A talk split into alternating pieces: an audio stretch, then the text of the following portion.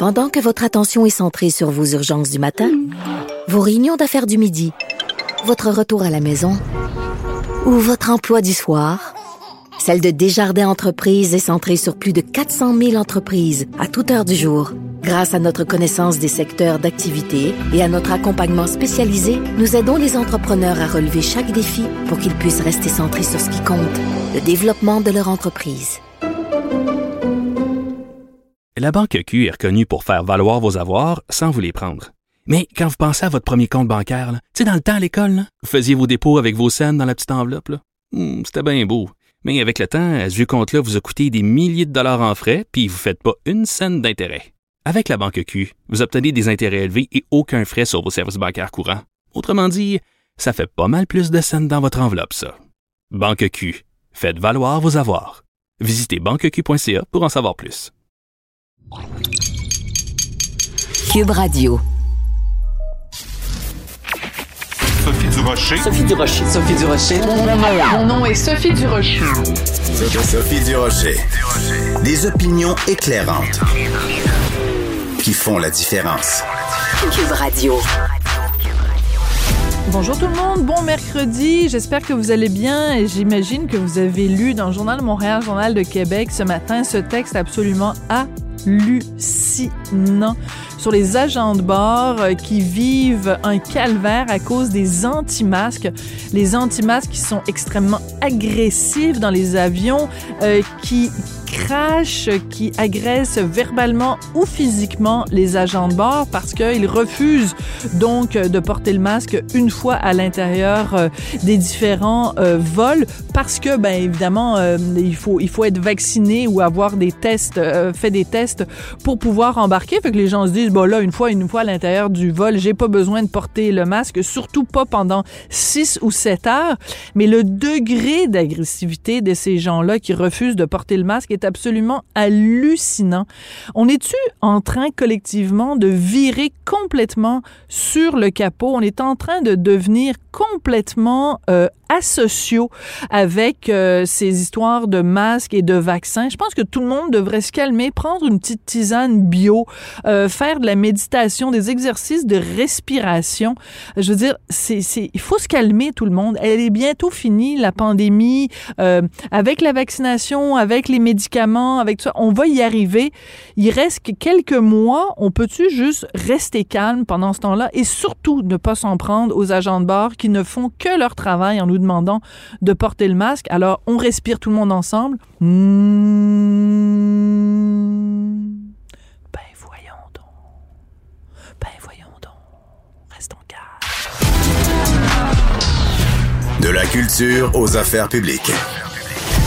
Vous écoutez Sophie Durocher. Cube Radio. Vous connaissez Roxane Godette-Loiseau comme comédienne, entre autres dans Yamaska, mais dans plein d'autres séries, dans plein d'autres émissions aussi. Mais elle est aussi autrice. Elle vient de sortir. euh, elle est co-autrice, en fait, d'un livre vraiment intéressant que j'ai lu, euh, j'allais dire, euh, d'une main, que j'ai lu, que j'ai lu au cours des dernières heures. Ça s'intitule Le petit manifeste de la masturbation au féminin. Oui, aujourd'hui à Cube, on parle de masturbation.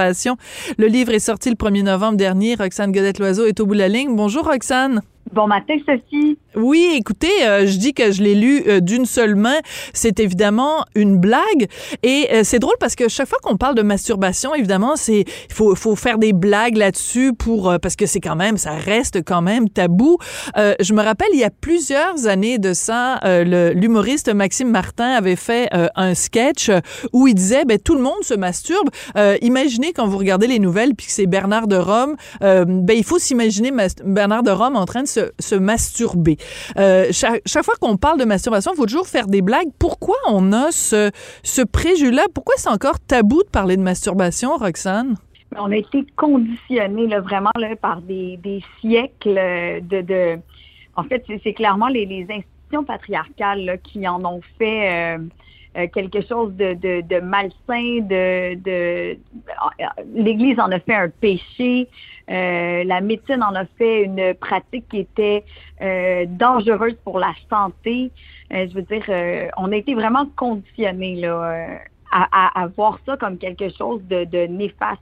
Donc, euh, c'est certain que le premier sentiment par rapport à la masturbation, euh, particulièrement pour les femmes, euh, c'est la culpabilité et la honte. Oui, parce que c'est vrai que c'est une des choses que vous démontrez quand même dans votre dans votre livre, c'est que quand on est quand on regarde par exemple le cinéma, bon, on parle de, de temps en temps de masturbation au cinéma. Quand c'est la masturbation chez les hommes, c'est quelque chose qui est comme pris pour acquis puis tout ça. Quand c'est la masturbation chez les femmes, il y a un côté très puis c'est un côté, euh, la, perception est vraiment pas la même. C'est comme si dans notre société on disait ah une femme qui se masturbe, elle est, euh, elle refuse le, la relation avec un homme. Il y a comme un jugement qu'on porte sur la masturbation au féminin. Oui, exactement. En fait, euh, Freud a, a parti cette idée-là. Là, euh, Ah, maudit Freud. de la psychanalyse. Oui, par rapport au fait que la masturbation était dangereuse, euh, particulièrement pratiquée chez les femmes, euh, parce qu'elle rendait asociale. Euh, il expliquait en fait, euh, selon lui, sa théorie, c'était que puisque les femmes étaient euh, autosuffisantes, si on veut, là, autonomes sexuellement, euh, ça, ça brisait le, le réflexe de se tourner vers l'autre, qui est absolument faux et, et même euh, ridicule, euh, puisqu'on a prouvé que qu'une femme qui se masturbe va avoir euh, beaucoup plus tendance euh, à être agentive, à se tourner vers son partenaire et à rechercher euh, les relations sexuelles à deux, puisque ça, ça en fait, euh, son accès au plaisir est plus aisé. Ben oui, puis en plus, euh, si plus on se masturbe, plus on connaît notre corps, donc plus on est à même justement d'aider euh, no- no- no- notre partenaire ou nos partenaires à nous amener euh, euh, au septième ciel. Alors c'est drôlement intéressant parce que c'est fou quand même. Hein? On pense qu'on est une société super ouverte, on est en 2021, il y a rien qu'on n'a pas vu. Et dans votre livre, vous prenez la peine quand même de mettre des dessins pour qu'on puisse bien comprendre la constitution, euh, par exemple, du clitoris. C'est beaucoup plus compliqué que juste le petit bouton de plaisir. Là, tu sais, la, la bonne vieille expression, se, rouler la bille, ben il y a pas mal plus que juste la bille, mesdames. C'est, Oui, la, la bille, euh, Oui. c'est- clairement euh, la, la pointe de l'iceberg, en fait. Puis, comme, comme tu dis, Sophie, c'est absolument aberrant qu'en 2021, euh, la plupart des, en- encore beaucoup de femmes et, euh, mon Dieu, d'innombrables hommes, malheureusement, euh, ne connaissent pas le clitoris dans son entièreté. En fait, le clitoris est euh, dans sa grande majorité interne. Et malheureusement, écoute, même moi, pour moi aussi, là, ça fait peut-être huit ans que je comprends et que je connais le schéma du clitoris, mais il a tellement été volontairement omis des planches anatomiques que, euh, que bon, euh, il n'y a aucune culpabilité ou aucune honte à ne pas savoir ou à apprendre aujourd'hui ce que c'est en fait le clitoris complet.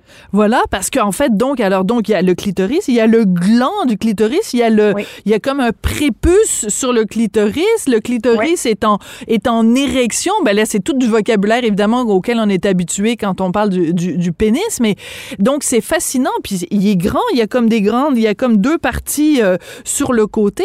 Et vous racontez l'histoire d'une, d'une, d'une féministe qui a donné en, en libre accès où on peut euh, faire euh, imprimer en 3D euh, Oui. le clitoris pour qu'on puisse vraiment, pour que tout le monde, de- tout le monde devrait se le faire imprimer à la maison pour qu'on comprenne vraiment à quel point c'est, c'est grand, c'est large, c'est complexe.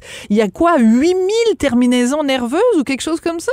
Oui, c'est hallucinant, là, en fait. Euh, Puis c'est- vraiment incroyable de réaliser euh, l'ampleur de l'organe, là. euh, euh, donc oui, euh, vraiment, là, si tu as accès à une, une imprimante 3D, ça peut être un exercice assez incroyable.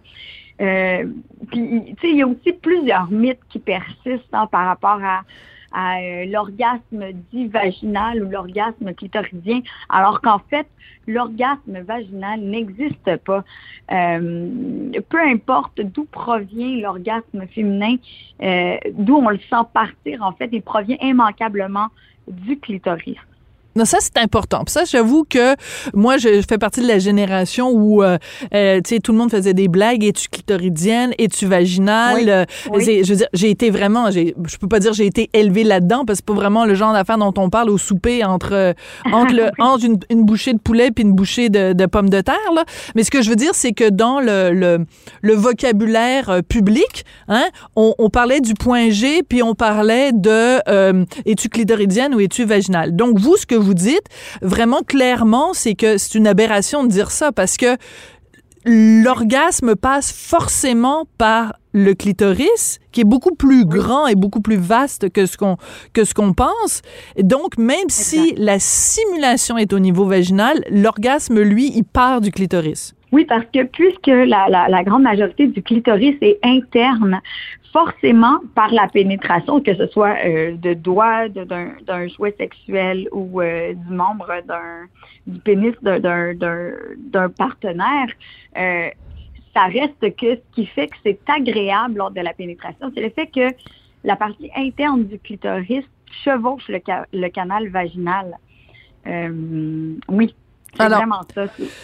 là, vous nous apprenez en fait qu'il y a un, tout un vocabulaire. C'est-à-dire qu'en fait, au lieu de juste parler du clitoris, on devrait plutôt parler du complexe. Alors là, aidez- Clitoro. aidez-moi. Je vais vous aider. Oui. le complexe clitoro-urétro-vaginal. Oui. Voilà, parce qu'en fait, c'est tout ça qui est mis ensemble. Et euh, les, gens nous écoutent en ce moment, mais ils sont peut-être en train de se dire, ben voyons, c'est juste des mots, c'est pas important. Mais je veux dire, euh, je, je pense que c'est important que euh, plein de gens lisent votre livre ou des livres semblables pour justement comprendre la complexité et la et en fait, qui dit complexité, ça veut pas dire compliqué, mais ça veut dire la la la, la c'est c'est positif que ce soit complexe. Là, c'est qu'il y a plein de, Oui, de il y a plein de possibilités, il y a plein de plein de façons de se stimuler. Puis en fait, le, le- message du livre, là, ce qui est vraiment important à retenir dans le fond, puis euh, l'objectif ultime, c'est vraiment euh, qu'on encourage les, femmes, nos jeunes filles aussi, la, la, la génération, euh, les nouvelles générations, à découvrir leur corps, à l'explorer sans tabou, à, devenir vraiment les maîtresses de leur de leur jouissance, parce que euh, comme tu le disais si bien tantôt, Sophie, c'est c'est du, je c'est tellement plus facile de communiquer à un ou des partenaires euh, nos préférences quand on les connaît et quand on sait nommer euh, les parties de notre corps. Ouais. Et moi, je trouve que bon, je je sais pas de ta génération à toi comment c'était euh, à l'école parce qu'on n'a pas on n'a pas vraiment euh, le même âge, donc on n'est pas de la même génération. Mais euh, écoute, moi, je me rappelle les cours d'éducation sexuelle à l'école. Écoute, on, on, on- les planches anatomiques c'était ben, ben, ben, ben clair pour les garçons. Puis on savait toutes les parties, puis on connaissait tous les les hein, les tenants et les aboutissants. Puis quand on arrivait où euh, les parties féminines, c'était tout juste, c'était pas comme une Barbie là. Tu sais, c'est comme on savait qu'il y avait quelque chose qui se passait là mais les détails, on les savait pas. Et j'espère que quand il va y avoir vraiment des réels cours d'éducation sexuelle dans les écoles québécoises, qu'on va donner la vraie image du clitoris. Absolument. Et même, euh, j'encourage les, les, les, mamans à, nommer les choses. C'est important. Encore aujourd'hui, plusieurs femmes dans le vocabulaire confondent vagin et vulve. Oui, je sais. Euh, Alors, je- explique-nous. Alors, re- redis-le, Roxane, à quel point ça a strictement rien à voir. C'est comme la base, là. Oui. Oui, c'est vraiment la base. Euh, la vulve, c'est la partie externe. Euh, donc, ce qu'on peut voir, là. Euh, les grandes lèvres, les petites lèvres, le gland du clitoris, le prépuce du clitoris, l'urètre font partie. Ça, c'est ce qui est englobé par la vulve. Le vagin, c'est vraiment la partie interne, le, canal vaginal. Donc, euh, moi, des fois, là, quand j'entends euh, ces messieurs parfois à OD ou dire, dire des trucs comme euh, beau vagin, là, euh, je Oui, me mais- comment ils ont fait pour euh, observer ça. euh. Oui, mais excuse-moi, si, si, si ta référence, c'est les gars de OD, euh, je veux dire, c'est vraiment là. là.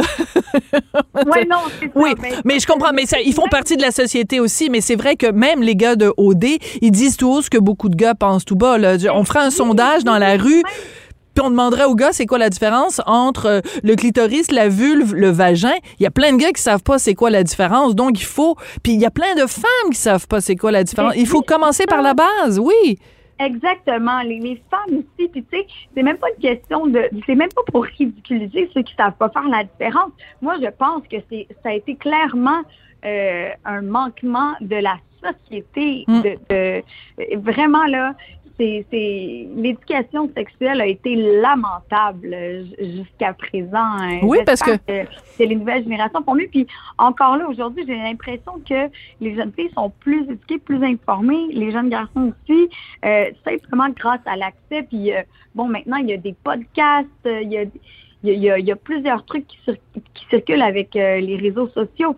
Puis je pense que c'est eux qui font le travail d'éducation que la société devrait faire. C'est vraiment aberrant. Puis encore là, de savoir que certains jeunes se reposent sur Pornhub pour faire leur éducation sexuelle, c'est vraiment désolant. Ah, arrête, tu me décourages. Mon fils a 13 ans, là, puis... euh, en tout cas, je peux... mais- Alors, donc, revenons euh, aux, aux choses euh, essentielles. Donc, euh, euh, vive la masturbation, vive la vulve, vive le clitoris, vive le vagin, vive tout ça.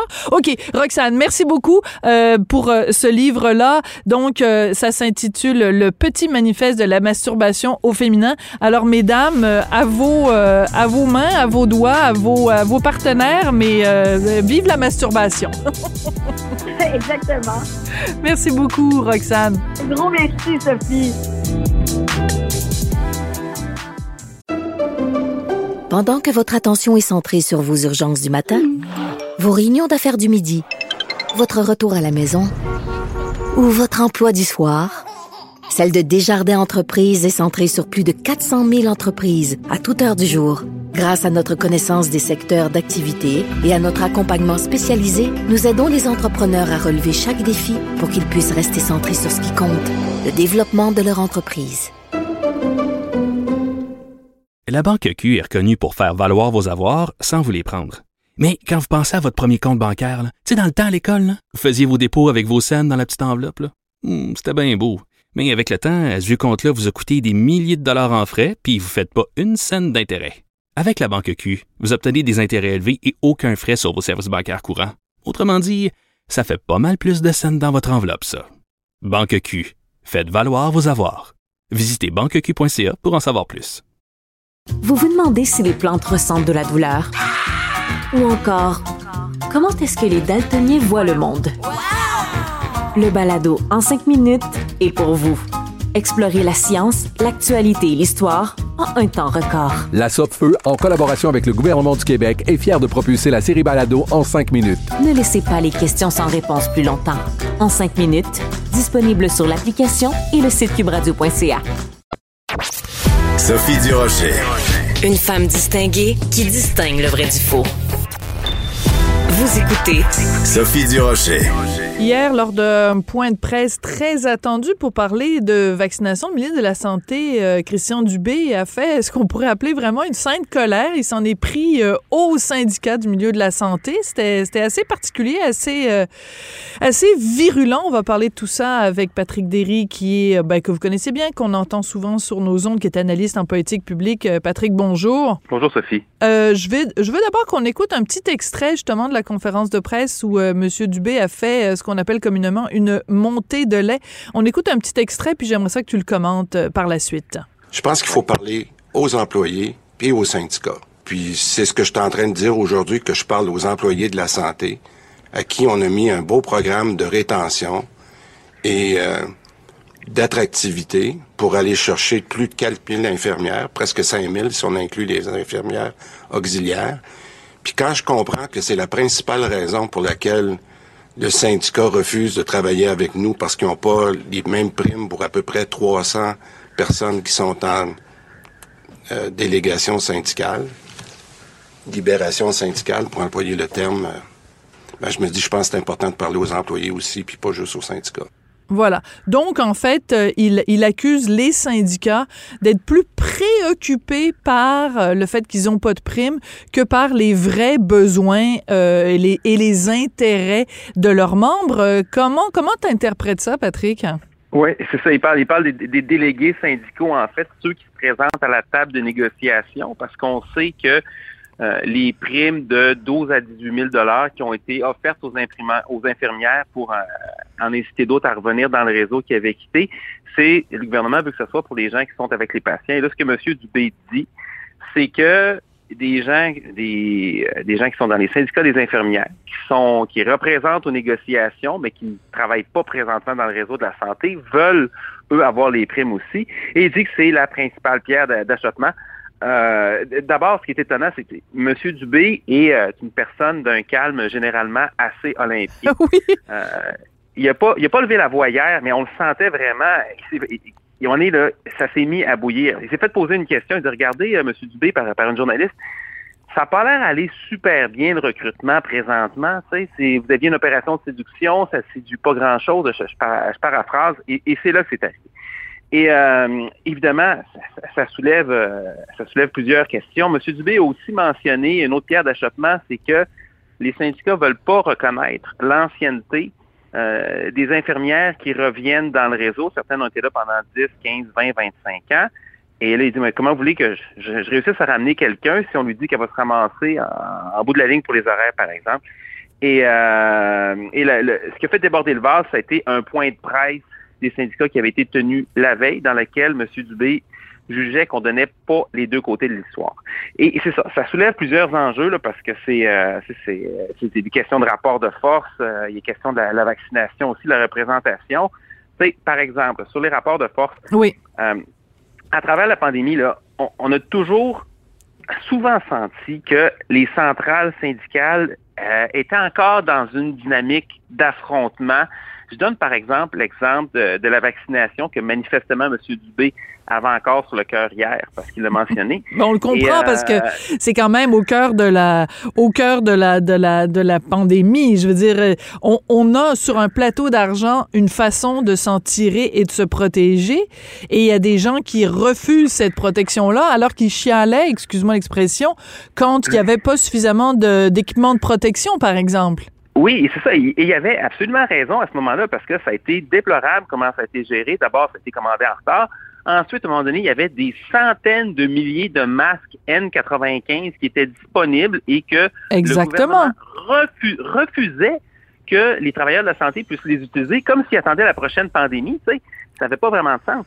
Mais d'un autre côté, quand c'était le temps de la vaccination, là, oups, il y a des membres qui ne voulaient pas se faire vacciner et on se serait attendu à ce que les syndicats sortent très, très fort pour dire, écoutez, faites-vous vacciner, c'est important. Puis des grosses campagnes comme, euh, justement, les, centrales syndicales nous ont habitués quand ils ont des messages à faire passer, ils ne gênent pas, ils ont des ressources.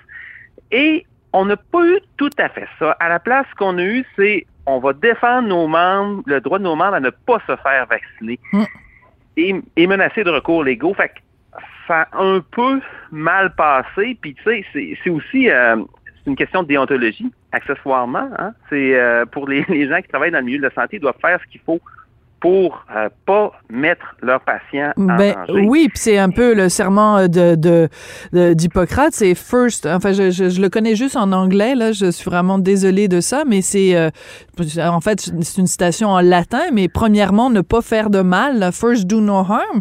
Donc, je veux dire, si, si toi-même tu tu, tu propages une maladie, ben t'es pas vraiment qu'est-ce que tu fais dans le milieu de la santé. Il y, a quelque chose, il y a une certaine contradiction qui a été soulevée d'ailleurs. Et euh, puis il y a déjà un tas de vaccins qui sont obligatoires pour travailler dans le réseau de la santé ou même pour finir les études puis faire les stages. C'était une position de principe qui était un peu mal placée. D'autant plus qu'il y a d'autres syndicats, par exemple le syndicat des enseignants en Ontario, qui sont euh, sortis au primaire, qui sont sortis très fort pour dire Hey, nous, on est pour la vaccination obligatoire de nos membres, puis on aimerait ça que euh, le gouvernement le fasse. Ce n'est pas la, majorité des syndicats au pays qui ont fait ça, mais juste pour remettre en contexte, là, on, parle de syndicats de soignants et ils sont, ils ont vraiment, à place d'aider M. Dubé et euh, le réseau de la santé à dire, écoutez, faites-vous vacciner, aidez-nous, faites quelque chose, faites de la sensibilisation. Puis là, le, gouvernement et la gestion dans le secteur public est, pas nécessairement sans faute non plus là-dedans, parce que ça fait, euh, ça fait longtemps qu'on sait qu'il y a de la résistance. Il y avait moyen de faire de la sensibilisation avant. Euh, la Colombie-Britannique, par exemple, a réussi à vacciner très rapidement les travailleurs dans les centres de soins de longue durée. dès, la fin janvier, la majorité avait reçu une dose. Au Québec, on était, on était à peine à la, moitié. Eux autres étaient rendus à 90% je pense. Et ils l'ont fait sans vaccination obligatoire parce qu'ils l'ont retiré, eux, mm-hmm. il y a plusieurs années, l'obligation des vaccins. Donc, il y a moyen de faire des choses. C'est sûr, tu as plusieurs, euh, t'as plusieurs enjeux là-dedans, mais ça, c'était, particulier. Au- Au-delà de ça, euh, euh, on voit souvent des fois que les, les, les centrales syndicales qui sont un regroupement de syndicats locaux superposés finissent par avoir des agendas qui peuvent dépasser un peu les conditions de travail et ça s'éloigne un peu de, la- de. Et ça, on le voit souvent quand on regarde les commentaires de gens qui travaillent de- dans le réseau de la santé ou de l'éducation. C'est pas tout le monde qui est heureux de ça. Tu as des enjeux de représentation. Puis enfin, tu as, aussi toute la façon d'envisager les, euh, les relations de travail euh, collectives. tu sais.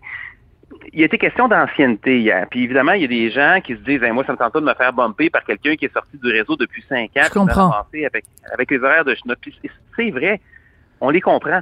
Mais ça veut dire quoi, l'ancienneté, dans le système de la santé? Tu sais, c'est pas du 9 à 5 dans le système de santé. Ça fonctionne 7 jours sur 7, euh, 24 heures par jour. Et euh, il y a une espèce de fiction qui fait en sorte que quand tu arrives plus tard dans ta carrière, tu vas avoir généralement un horaire de jour avec peut-être une fin de semaine sur deux, mais les horaires déstructurés puis les nuits, c'est fini. Mais qu'est-ce que ça veut dire, ça? Ça veut dire que quand tu commences en début de carrière comme infirmière, n'as même pas quelque chose qui ressemble à un horaire. Tu travailles à peu près n'importe quand. Tu bouches les trous, le jour, le soir, la, la nuit, la fin de semaine. C'est absolument impossible de structurer une vie.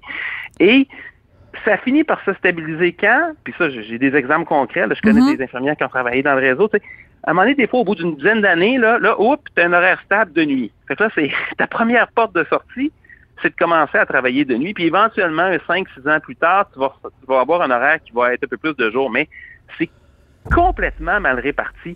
Oui. Et, euh, Mais, je- mais Patrick, je veux juste que oui, non, je comprends tout à fait la question de, de l'ancienneté, mais je veux juste revenir quand même à ce qu'a dit euh, Monsieur euh, Dubé hier, parce que en fait, ce à quoi il faisait référence, c'est quelque chose qui, je pense qu'il a mis des mots sur quelque chose qui, qui, qui peut agacer aussi beaucoup dans la population. C'est une question d'attitude.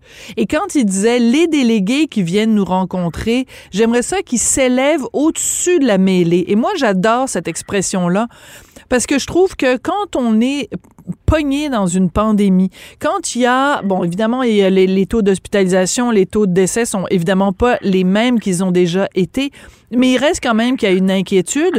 Euh, ce que, ce que, ce qu'on demande en fait aux infirmières, c'est de faire un effort, de mettre l'épaule à la roue en allant recruter des gens pour aller chercher du personnel. Puis s'il y a des délégués syndicaux, en effet, qui s'en viennent rencontrer le ministre, puis ils sont là en train de chipoter en disant comment ça se fait que lui, il y a une prime, puis que moi, j'ai pas de prime alors que je suis pas sur le terrain, ben on comprend le fait que M. Dubé leur dise, pouvez-vous vous élever au-dessus de la mêlée? C'est de ça que je veux qu'on parle. Oui, oui, et ça, ça c'est, sûr que pour la collaboration, on on l'a pas senti. Euh, la, la dynamique d'a- d'affrontement, moi j'ai eu des échanges avec des gens qui travaillent dans, dans des centrales syndicales, puis quand il était question de la vaccination obligatoire, ce qu'ils me disent Ouais, mais regardez, on a subi des décrets, euh, on s'est fait annuler nos vacances. Ils ont raison. Mais à un moment donné aussi, il faut que tu montes ta bonne foi et euh, là, de, de saisir chaque occasion que tu as de faire passer le gouvernement pour des hyper méchants. Puis le, le- le vocabulaire syndical, au, au fil des années, on s'est habitué à ça. Il y a une, Mhm. question. il y a- C'est vrai. C'est pas juste du théâtre, du théâtre, là, mais le mot mépris sort très, très, très rapidement. C'est pas du désaccord, c'est du mépris. Mépris. Et ça, ça, ça devient caricatural pour quelqu'un qui voit à un moment donné là, plusieurs points de presse où tu as des gens de différentes centrales syndicales, pas juste dans le milieu de la santé. On nous méprise, le gouvernement nous méprise. Ça, ça revient souvent. Euh, fait que c'est sûr que c'est pas super constructif. On est vraiment. Moi, des fois, j'ai l'impression, là, puis là, je la pandémie, là, je minimise pas que ça a été horrible parce que, évidemment, il y a un paquet de gens là-dedans, ils étaient épuisés avant que la pandémie commence. Euh, qu'on peut, on peut comprendre comment ils sont maintenant, puis il y en a déjà plusieurs, il y en a plusieurs qui ont quitté aussi. Mais des fois, moi, j'ai l'impression là, de me ramener à l'époque de Germinal, là, où on travaillait dans. dans C'est drôle, parce que je suis en train de regarder la série, euh, la série française en ce moment. Puis euh, oui, c'est ça, on travaille dans des mines, puis c'est des enfants, puis euh, ils travaillent euh, 7 jours sur 7, euh, 14 heures par jour, euh, en pleine nuit. puis- bon, T'es même pas sûr de finir ta- de, rentrer chez toi. Là, là tu es vraiment dans du syndicalisme de combat. Mais aujourd'hui, là, on se retrouve le plus de 100 ans plus tard. Puis des fois, on a l'impression qu'on est un petit peu là-dedans. Ceci dit, euh, le gouvernement a couru un peu après le trouble euh, en y allant de façon un petit peu unilatérale. Euh, évidemment, tout n'est pas la faute de la CAQ. Ça fait trois ans au pouvoir alors que les problèmes sont là depuis des décennies. Mais tu sais, quand on parle de collaboration, là, quelque chose que le gouvernement n'a pas fait, par exemple, puis qui a été suggéré, là, ça fait longtemps, là, rallier les partis d'opposition, faire un cabinet de prise pour pas que ça soit dans une dynamique politique. Puis il y a deux avantages pour ça. Un, plus de tête autour d'une table et des points de vue un petit peu plus variés que ce point de vue politique. Ça diminue aussi la charge politique pour le gouvernement. D'un côté, donc, son incitation à marquer des points, puis ça enlève celle des partis d'opposition de vouloir marquer des points sur chaque erreur, ou en tout cas Ouais. quand le gouvernement le fait. Mais je, je sais, c'est pas la première fois que je t'entends dire ça, Patrick, et je t'avoue que moi, je pense que quand on est dans une situation de crise, puis il y a des décisions qui doivent être prises à la, à la, à la seconde et que chaque seconde compte, c'est pas le temps de commencer à asseoir euh, un libéral, puis un péquiste, puis un euh, solidaire autour de la table, puis commencer à prendre des décisions euh, à, à cinq au lieu de prendre des décisions seules. Euh, tu sais, on a, on a vu ce documentaire extraordinaire, euh, Félix Séguin, qui a passé plusieurs semaines, là, vraiment dans l'entourage, dans les coulisses de Christian Dubé au plus fort de la crise de la pandémie. Euh, Il y a des décisions qu'il doit prendre dans la, dans la seconde, dans la minute qui vient. C'est pas le temps d'avoir une cellule de crise puis de consulter les partis d'opposition. Je, je suis plus ou moins d'accord avec toi là-dessus, Patrick. Ça, ça dépend comment c'est fait. C'est sûr que si tu retournes aux cinq secondes pour poser des questions, c'est une chose, mais euh, pour poser des questions, mais tu regardes par exemple des, cabinets de guerre, ça existe, puis c'est là pour ça. Tu sais, pendant la deuxième guerre mondiale en Grande-Bretagne, c'était un cabinet national, puis euh, Winston Churchill est allé chercher le leader travailliste, il l'a inclus là-dedans. Fait que c'est euh, c'est une façon de travailler. Et où ça veut pas dire que tu retournes devant la Chambre à chaque fois puis tu vas avoir une unanimité de tous les partis. Puis évidemment, on a quatre partis au Québec. Mais moi, ce que je parle, c'est que là, écoute, c'était à un moment donné, c'était 10 personnes qui, 10-15 personnes qui décidaient pour toutes. Euh, il y a des décisions. L'exécutif doit agir, c'est certain. Il y a aussi une question que la santé publique était terriblement proche Ouais. euh, du, euh, du, du politique. Mais tu sais, par exemple, au Nouveau-Brunswick, avant même que la, la COVID déferle, là, il y a le, le ministre de l'Éducation là-bas avait fait un papier, c'est drôle, c'est le ministre de l'Éducation qui l'a fait, en tout cas, c'est un gars qui tripe sur les pandémies, peu importe. Et lui, il a fait une proposition d'un un, un 19 pages que livré au premier ministre. Puis là-dedans, il y avait justement la recommandation de dire on fait un cabinet de crise tout de suite, puis on, on, on élargit la décision pour dépolitiser. Ça veut pas Ah, dire qu'il y a une consultation pour chaque Ouais. pour, pour, pour chaque décision, mais ça veut juste dire que c'est moins chargé, parce que quand la décision est prise, ben les autres, en principe, sont en quelque part, sont impliqués dans la, dans, dans la direction générale. Voilà, puis on Euh, évite les politiques aériennes où, en effet, comme tu le dis, l'opposition est constamment en train de critiquer chacune des décisions du gouvernement, alors qu'en fait, on devrait tous se, se, se rouler les manches et puis travailler dans, dans le même sens. Euh, Qu'est-ce que ça va donner, c'est-à-dire, en fait, le fait que Christian Dubé, hier, s'en soit pris comme ça aux délégués syndicaux, syndicaux en, en fait, en questionnant leur motivation, en questionnant leur bonne foi, euh, la, la réponse syndicale ça risque de pas être le fun là, au, au cours des prochains jours. Est-ce que ça va en- encourager les délégués syndicaux à justement aider le gouvernement à recruter ou euh, ça va les braquer d'après toi? Ben, une chose est sûre, ils vont avoir à répondre à leurs membres.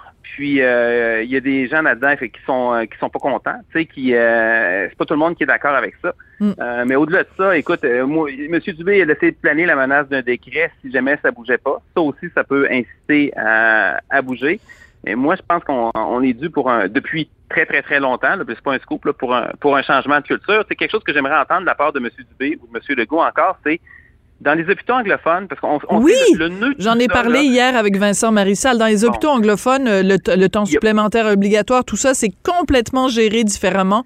Est-ce qu'on peut avoir un ça. système où tous les, dans tous les hôpitaux, ça se passe mieux, donc en se basant sur l'exemple des hôpitaux anglophones où c'est beaucoup mieux réparti. Merci beaucoup, Patrick Derry. À la prochaine chicane, comme on dit. Euh, merci d'avoir euh, d'avoir euh, partagé ça avec nous aujourd'hui. Patrick Derry, donc, est un spécialiste analyste des politiques publiques. Merci, Patrick. Plaisir, bonne journée. Pendant que votre attention est centrée sur vos urgences du matin, vos réunions d'affaires du midi, votre retour à la maison ou votre emploi du soir, celle de Desjardins Entreprises est centrée sur plus de 400 000 entreprises à toute heure du jour. Grâce à notre connaissance des secteurs d'activité et à notre accompagnement spécialisé, nous aidons les entrepreneurs à relever chaque défi pour qu'ils puissent rester centrés sur ce qui compte, le développement de leur entreprise. La Banque Q est reconnue pour faire valoir vos avoirs sans vous les prendre. Mais quand vous pensez à votre premier compte bancaire, tu sais, dans le temps à l'école, vous faisiez vos dépôts avec vos scènes dans la petite enveloppe. Hmm, C'était bien beau. Mais avec le temps, à ce vieux compte-là vous a coûté des milliers de dollars en frais, puis vous ne faites pas une scène d'intérêt.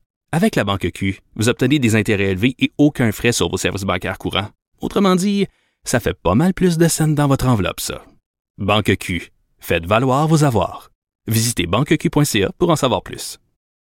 Vous vous demandez si les plantes ressentent de la douleur? Ou encore, comment est-ce que les daltoniens voient le monde? Le balado en cinq minutes est pour vous. Explorez la science, l'actualité et l'histoire en un temps record. La Feu, en collaboration avec le gouvernement du Québec, est fière de propulser la série Balado en cinq minutes. Ne laissez pas les questions sans réponse plus longtemps. En cinq minutes, disponible sur l'application et le site cubradio.ca. Avertissement. Cette émission peut provoquer des débats et des prises de position pas comme les autres. Vous écoutez Sophie Durocher. Si vous lisez régulièrement dans les journaux euh, des euh, sentences, des peines dans les différents procès, ben, vous avez sûrement remarqué au cours des dernières semaines, au cours des derniers mois, que les peines qui sont infligées aux agresseurs sexuels d'enfants sont de plus en plus lourdes. Ce n'est pas un hasard. C'est à cause d'un arrêt de la Cour euh, suprême qui dit qu'il faut vraiment envoyer un message très clair dans les cas d'agression pour enfants. J'avais envie de parler de tout ça avec Maître Rachel Pitre. Elle est procureure en chef adjointe euh, au DPCP, le directeur des poursuites criminelles et pénales de Montréal. Maître Pitre, bonjour. Bonjour, Madame Durocher, et merci pour l'invitation. Ben, ça fait plaisir. Je trouve que ce sont des sujets dont il faut parler parce que quand on entend parler de justice en ce moment, euh, ça vient toujours avec les mots euh, rebâtir la confiance et tout ça. Moi, je trouve que c'est important, au contraire, de se de se pencher sur des cas où la, la justice, justement, elle est beaucoup plus sévère qu'elle ne l'était euh, auparavant, et en particulier donc dans les cas d'agression sexuelle sur des enfants. Donc, quand on, on, on s'imagine que les peines sont plus sévères, ça n'est pas une illusion, c'est bien réel. Oui, on assiste en ce moment vraiment à une augmentation progressive des peines imposées en violence sexuelle chez les enfants. Mais il faut savoir que même avant euh, cet arrêt-là, là, un arrêt fort de la Cour suprême qui a été rendu en avril 2020, on avait quand même aussi des peines significatives. Je, je le mentionne souvent que sous l'abri des projecteurs, ben, il y a des délinquants sexuels qui sont condamnés à tous les jours hein, dans tous les palais de justice euh, du Québec. Et oui, on a des peines qui sont significatives. Et maintenant, on a un arrêt de la Cour suprême qui vient nous dire vraiment qu'il faut prendre en considération les impacts que peut avoir la violence sexuelle chez les enfants. Donc, cette décision-là, l'arrêt Friesen de la Cour suprême, pour mon équipe de procureurs, c'est vraiment une décision euh, qui les accompagne au quotidien pour guider les tribunaux dans leur représentation sur la peine qu'il faut suggérer là, dans un cas précis.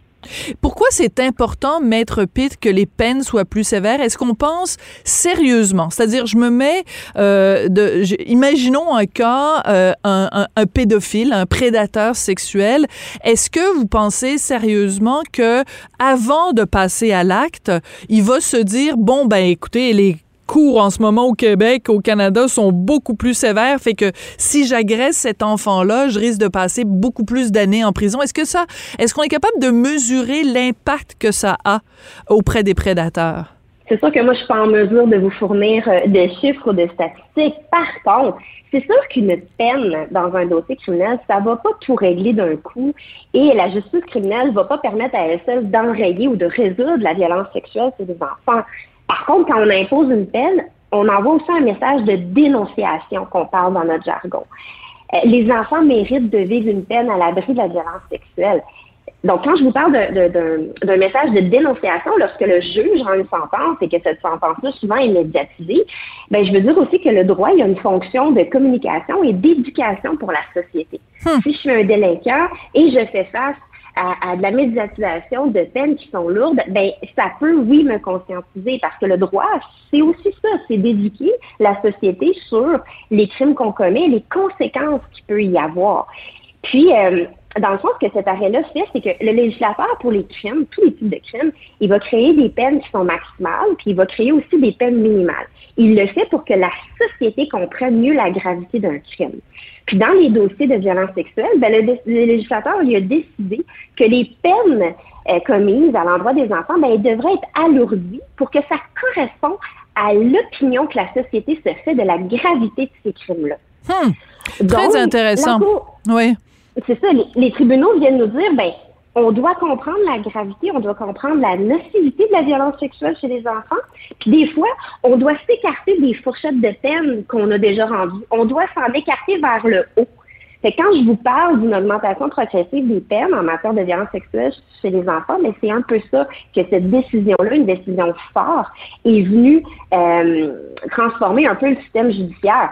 Puis cette décision-là aussi, elle, elle, est riche. Elle a 183 paragraphes. Je peux vous dire que tous les procureurs l'ont lu et aiment la lire. Ils aiment la lire parce qu'il y a des passages clés vraiment importants qui sont plaidés tous les jours dans les palais de justice. Puis, je peux vous donner des exemples. Oui, allez-y. Dans cet arrêt-là, on parle des nouvelles formes de violence sexuelle associées aux nouvelles technologies. Parce qu'on sait maintenant qu'avec les médias sociaux, ben, les délinquants ils ont un accès direct et sans précédent aux enfants. Hein. On peut parler de l'heure informatique, oui. on peut parler de pornographie juvénile. Donc, on réalise de plus en plus que ce sont des crimes qui sont pas sans victime. Hein. La pornographie juvénile, une victime qui s'est fait prendre en photo ou en vidéo, elle va perpétuellement être susceptibles de revoir ces images-là mhm. parce qu'ils sont sur Internet et ils peuvent toujours refaire surface. Fait que la Referism parle de ça, parle des nouvelles formes de violence sexuelle, parle aussi de certains termes hein, qu'on doit cesser d'utiliser dans les salles de cours. Je vous donne un exemple, caresser. Tu sais, caresser, ça peut avoir un caractère érotique ou affectueux. La Cour suprême dit, dans le cas de crime chez des enfants, on ne doit plus utiliser le mot caresser. Ah on oui? Doit utiliser non plus. Oui, exactement. Alors on doit le remplacer. On doit le remplacer par quel mot, euh, maître Pitt? C'est-à-dire qu'on on comprend qu'il faut plus l'utiliser parce que ça a une connotation peut-être trop, euh, qui peut être perçue comme étant trop positive, alors que quand on est en train de commettre une agression sexuelle, on n'est plus dans les caresses là. Exactement, on est dans le contact sexuel on est dans l'agression, on est dans, un geste sans consentement. Puis c'est un autre terme aussi, ça, que la Cour revoit, le consentement d'un enfant. L'enfant n'a pas réagi, l'enfant ne s'est pas opposé. Un instant, l'enfant n'est pas en mesure de consentir. Puis la Cour suprême utilise l'expression forte. Le, délinquant va faire une campagne de manipulation orchestrée pour obtenir le consentement de l'enfant. Il va le mettre dans le silence il va euh, lui faire des menaces, il va le manipuler. Donc, c'est vraiment toutes sortes de notions qui sont revues dans, dans cet arrêt-là. Je peux me permettre aussi une dernière notion que oui, je vraiment intéressante, c'est la notion de préjudice. Elle est revue, cette notion-là. Tu sais, souvent, on parlait de préjudice corporel. Hein. J'ai vécu un acte sexuel, j'ai un préjudice corporel. Maintenant, c'est concentrons-nous sur le préjudice psychologique ou le préjudice émotionnel d'un enfant.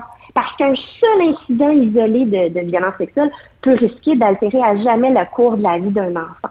Il peut y avoir aussi des impacts sur sa famille. Bref, on pourrait en discuter vraiment longtemps, mais euh, cet, cet arrêt-là est vraiment venu euh, révolutionner là, notre façon de, de suggérer des peines aux tribunaux.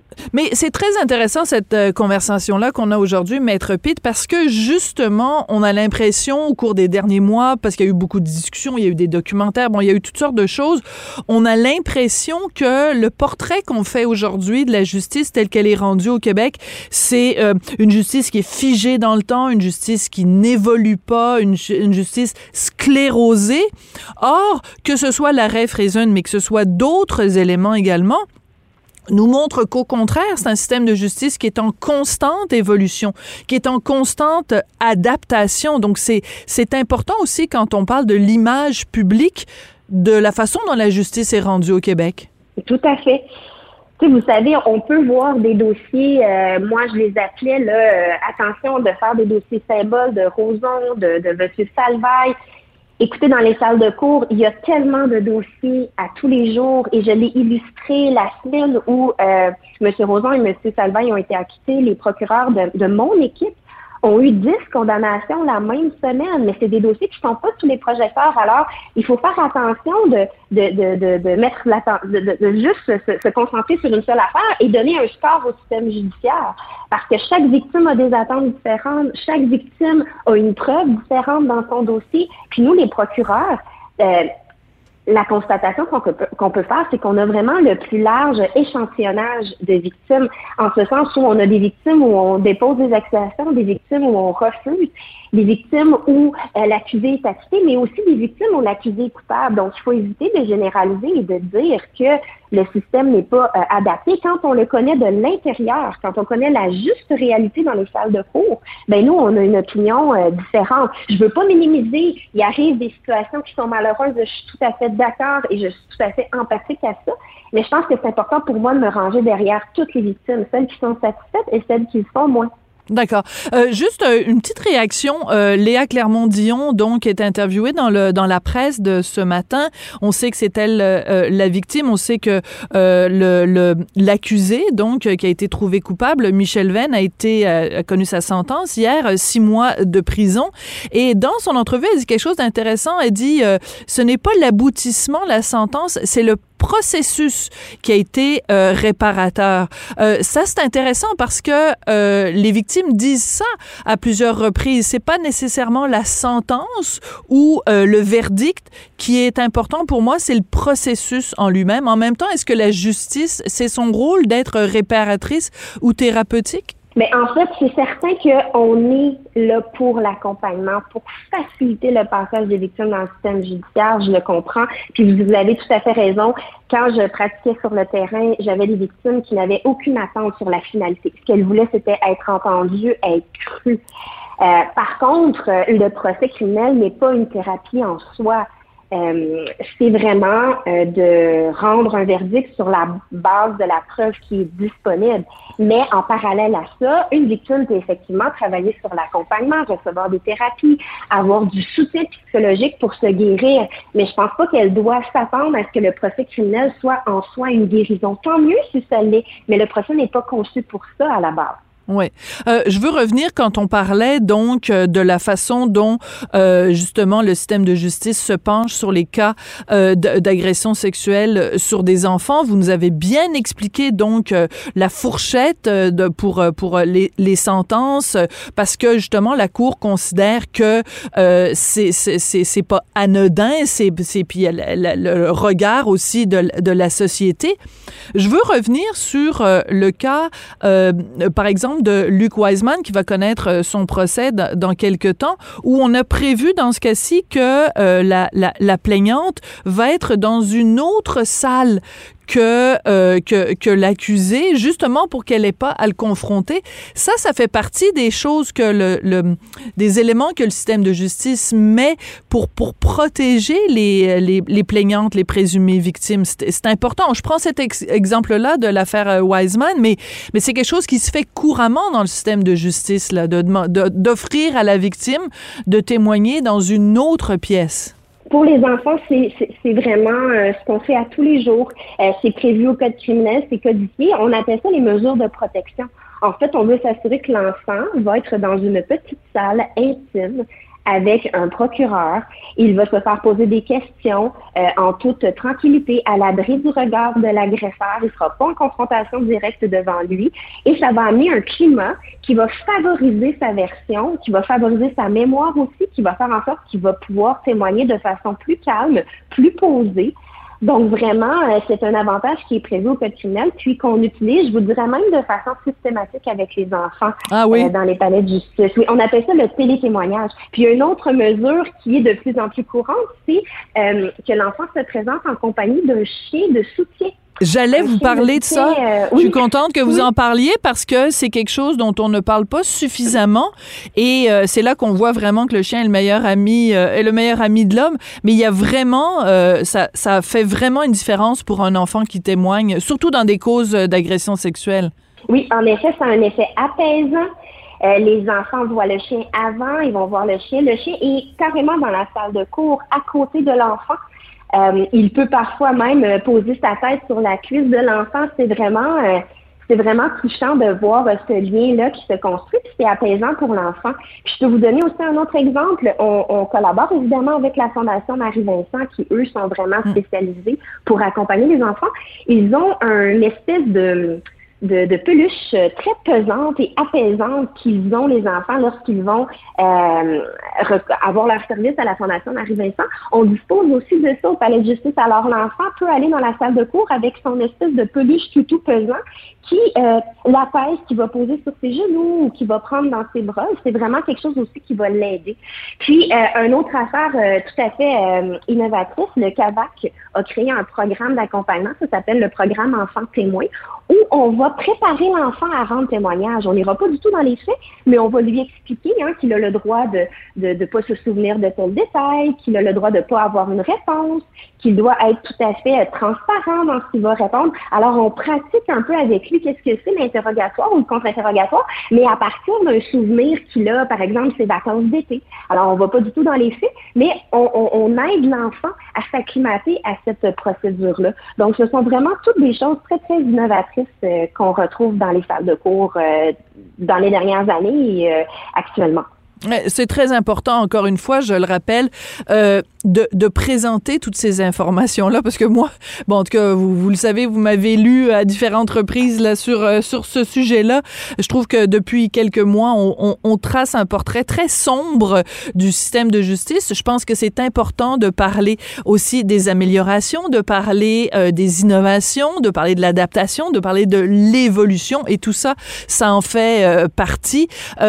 quand on dit justement que parfois il y a des causes qui, euh, qui sont plus célèbres, qui sont sous les projecteurs, mais que euh, dans, dans l'ombre de tous les jours dans nos palais de justice, il y a des peines très sévères qui sont, euh, qui sont rendues dans des causes en particulier euh, d'agresseurs sexuels pour enfants. Quand vous voyez ça, Maître Pitre, quel, quel message ça envoie aussi pour tous les procureurs qui travaillent dans votre équipe? J'imagine que quand on sait que les, les prédateurs seront derrière les barreaux pendant plus longtemps.